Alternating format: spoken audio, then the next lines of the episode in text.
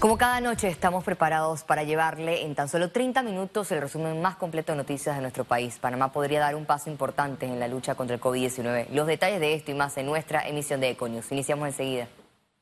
El gobierno anunció que podrían implementar nuevas estrategias para reforzar la lucha contra el COVID-19. Más detalles en la siguiente nota. Panamá podría unirse a países como Israel, Rusia, Francia, Chile y Uruguay al implementar una tercera dosis para contrarrestar el COVID-19. Autoridades esperan la aprobación de organismos internacionales de salud.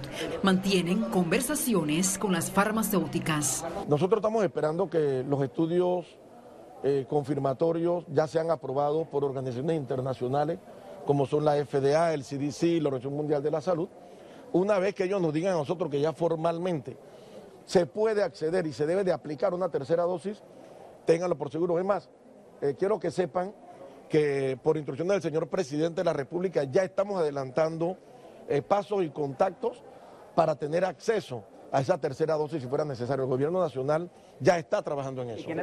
El titular del MINSA destacó que seguirán trabajando con las mismas dosis. Nosotros vamos a seguir trabajando con las dos tipo de vacunas que hemos eh, trabajado de un principio que gracias a Dios eh, los panameños hemos tenido eh, la suerte, por decirlo así, y gracias al equipo negociador también del gobierno nacional, tenemos dos de las mejores vacunas que se están aplicando en estos momentos. Anunció que establecerán grupos prioritarios. Primero vamos a, a vacunar a los que tienen algún tipo de enfermedad con inmunodeficiencia, algún problema inmunitario, y en segunda instancia nuestra nuestra responsabilidad tendría que ir con las, personas que tienen enfermedades crónicas principalmente y posteriormente entonces vacunaríamos al resto de la población. La Organización Mundial de la Salud desaconseja en este momento esta dosis de refuerzo y advierte que incrementa la desigualdad en el mundo.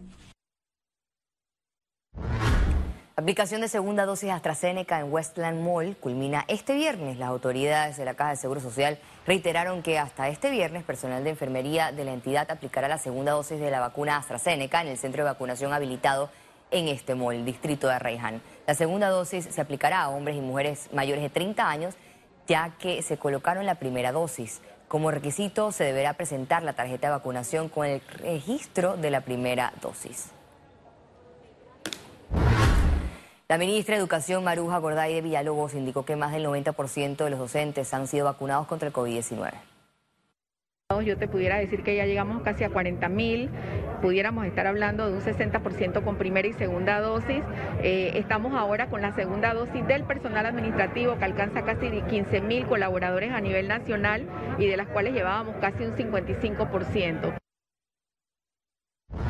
Panamá registró este jueves una positividad de pruebas COVID-19 de 8.4%. Veamos en detalle las cifras del MINSA. 445.651 casos acumulados de COVID-19. 956 sumaron los nuevos contagios por coronavirus. 529 pacientes se encuentran hospitalizados, 118 en cuidados intensivos y 41 en sala. En cuanto a los pacientes recuperados clínicamente, tenemos un reporte de 427.755. Panamá suma un total de 6.932 fallecidos, de los cuales 8 se registraron en las últimas 24 horas. Cambiamos de tema, ya que el primer debate del proyecto de ley de reformas electorales se pospuso para el próximo miércoles 18 de agosto. El documento que entregó el Tribunal Electoral al Pleno de la Asamblea Nacional recomienda la eliminación del fuero penal electoral y que se mantenga el fuero laboral. Además, los circuitos metropolitanos 86, 87 y 88 perderán un diputado cada uno, mientras los circuitos 81, 85 y el 810 sumarán cada uno un escaño en el órgano legislativo. Veremos que cuáles son las posiciones por parte de lo que trajo el Tribunal Electoral versus lo que nosotros como Asamblea, como diputados, como comisión, porque acuérdense que yo presido, más no decido. Al final, al final somos nueve diputados en el cual todos tenemos la oportunidad de eh, hablar sobre el tema. Y que veamos en las esquinas a los candidatos a diputados o a representantes entregando bolsas de comida y puedan ser sancionados. ¿Cuántas personas hay sancionadas en la elección pasada por entregar bolsas de comida? Nada más en San Miguelito donde yo corrí que se movía plata pública para hacer política. ¿Y cuándo vemos personas sancionadas? Entre los artículos está el voto adelantado, voto por Internet, limitaciones a servidores públicos, inscripción de miembros de partidos políticos en formación, financiamiento público y privado. Hay temas muy sensitivos, estamos hablando de la, de la paridad, estamos hablando de la doble postulación, estamos hablando de muchos temas de, de importancia que la ciudadanía está viendo. Tenemos que parar de que los contratistas del Estado sean donantes, porque es muy fácil que yo mañana le pida a él un millón para mi campaña, pero yo le digo, tranquilo, que cuando yo gano, yo te voy a dar 1.5 millones en contratos. El tope máximo de financiamiento privado para campañas presidenciales no podrá exceder los 7.5 millones de dólares. Esta es la primera reforma que busca eliminar que una persona pueda postularse a varios cargos. Félix Antonio Chávez, Econius. Denuncias por violencia de género están sin rumbo en Panamá. El panorama preocupa a un grupo de diputados de la Asamblea.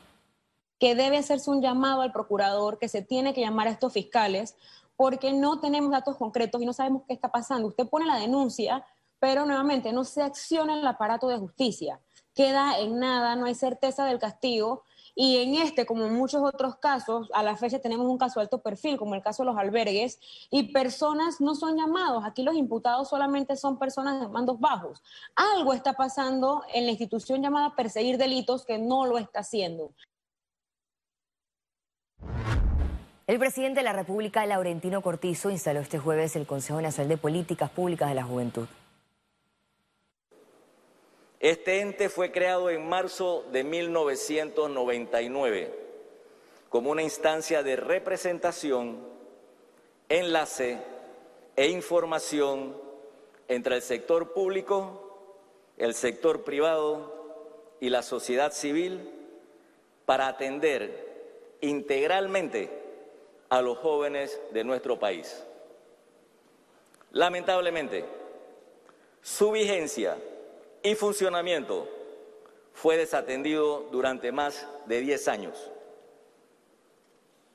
Cuando asumimos el gobierno, creamos la coordinación de programas y proyectos de juventud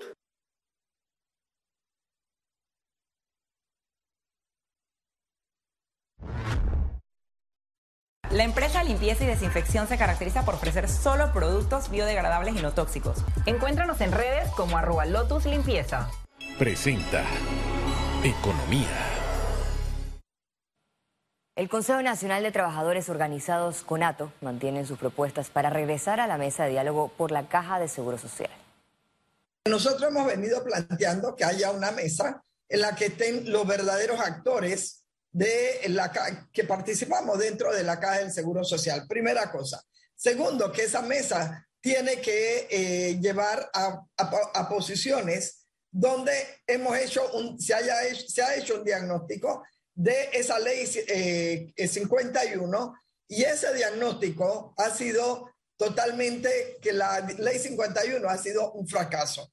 Entonces, ¿qué planteamos? Que hay que hacer modificaciones a esa ley 51 en la cual responda fundamentalmente a la vuelta a un sistema solidario para que le garantice lo de las prestaciones, para que le garantice una, una pensión un poco digna a los trabajadores y trabajadoras.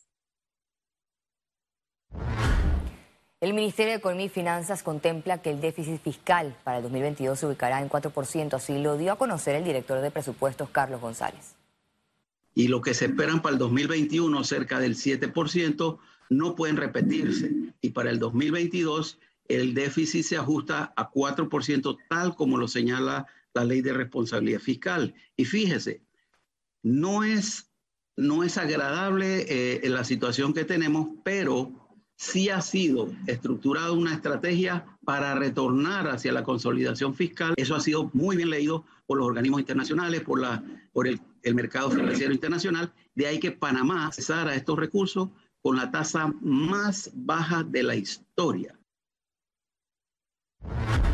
Las sedes de CAF y el Banco Mundial en Panamá representan financiamientos y nuevas inversiones para el país. La decisión del Banco de Desarrollo de América Latina, CAF, y el anuncio de Banco Mundial de instalar su sede regional en Panamá generó reacciones de confianza y optimismo. No podemos tomar esa confianza por sentado, ¿no? Y que eso va a permanecer. Tenemos que continuamente trabajar en mejorar y fortalecer nuestra democracia, fortalecer nuestras instituciones.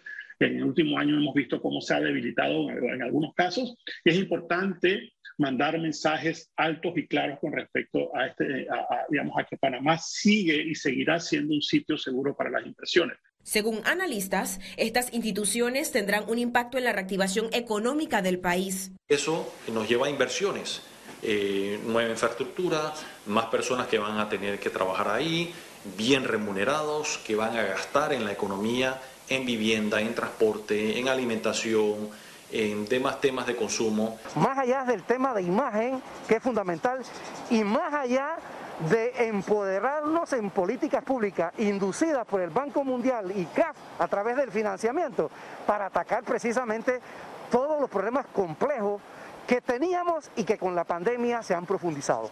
Además, representan más financiamiento para el istmo. Eso nos acerca y nos pone en el ámbito de más cercanos al ámbito de influencia de esas instituciones, lo cual obviamente deberíamos aprovechar y tener una relación mucho más estrecha con ellos que se puede traducir en mejores condiciones de financiamiento, en asesoría técnica, eh, en apoyo en distintas índoles donde ellos pueden identificar eh, áreas de, de dominio. Ambos organismos tienen fondos asignados para apoyar programas de asistencia de Panamá. Ciara Morris, Econews. Desde este viernes 13 de agosto los precios de los combustibles aumentarán respectivamente. A continuación el detalle.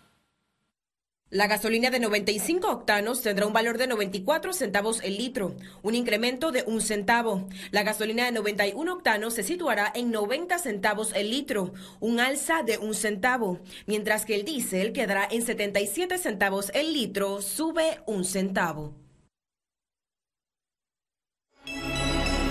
Economía fue presentado por... La empresa Limpieza y Desinfección se caracteriza por ofrecer solo productos biodegradables y no tóxicos. Encuéntranos en redes como arroba Lotus Limpieza. Ahora es momento de revisar la economía desde una perspectiva analítica para comprender su dinámica. Conexión financiera. Ir a un supermercado hoy y sentir que gastamos más por la compra habitual crea preocupación porque estamos ante el fenómeno inflacionario. Para explicar sus dinámicas y más, ya está aquí en el estudio nuestro economista Carlos Araúz. Adelante, Carlos. Gracias, Valeria. Para aquellos que hacemos supermercado, ver cómo gastamos más mientras llevamos lo mismo o menos es doloroso. Mirar el movimiento de los precios en Panamá es un tortuoso ejercicio dependiendo de qué se esté comprando. Y si hablamos de ciertos alimentos importados, pues la tendencia a comer más en casa y los costos de logística para que estos productos lleguen a los congeladores en supermercados hacen realmente prohibitivo comprar una pinta de helado, por ejemplo. Hay más personas retomando los vuelos domésticos en Estados Unidos. Ante esa subida de personas viajando y una oferta de vuelos o de aviones aún en proceso de ajuste, pero quedándose algo corta de lo que se necesita, pues los precios se han visto empujados agresivamente al alza. La demanda por carros ha crecido también a nivel mundial ante el riesgo de contraer COVID en situaciones de transporte público y al combinarse con los problemas en la oferta de semiconductores para la manufactura de nuevos vehículos, pues los precios en autos también han crecido sobremanera. La mayoría de los analistas, incluyendo aquellos que hacen política pública en la Reserva Federal de los Estados Unidos de América, ven estos shocks en las dinámicas inflacionarias como algo temporal, que podrá ajustarse tan pronto se equiparen ciertas acciones que aporten por el lado de la oferta. En Panamá, un poco más delicado ese balance, porque la generación de flujo no puede venir por impresión de moneda, sino más bien por el lado del consumo y la demanda depende de que haya trabajo. Hay que abrocharse bien el cinturón, porque la montaña rusa de vaivenes financieros seguramente durará el resto del 2021. Y con ello pues algo de descontrol en el manejo del precio de las cosas. Vuelvo contigo, Valeria. Muchas gracias, Carlos. Tu análisis es vital en estos tiempos de crisis y que la gente comprenda la importancia de mantener un equilibrio en los gastos. Y al regreso, internacionales.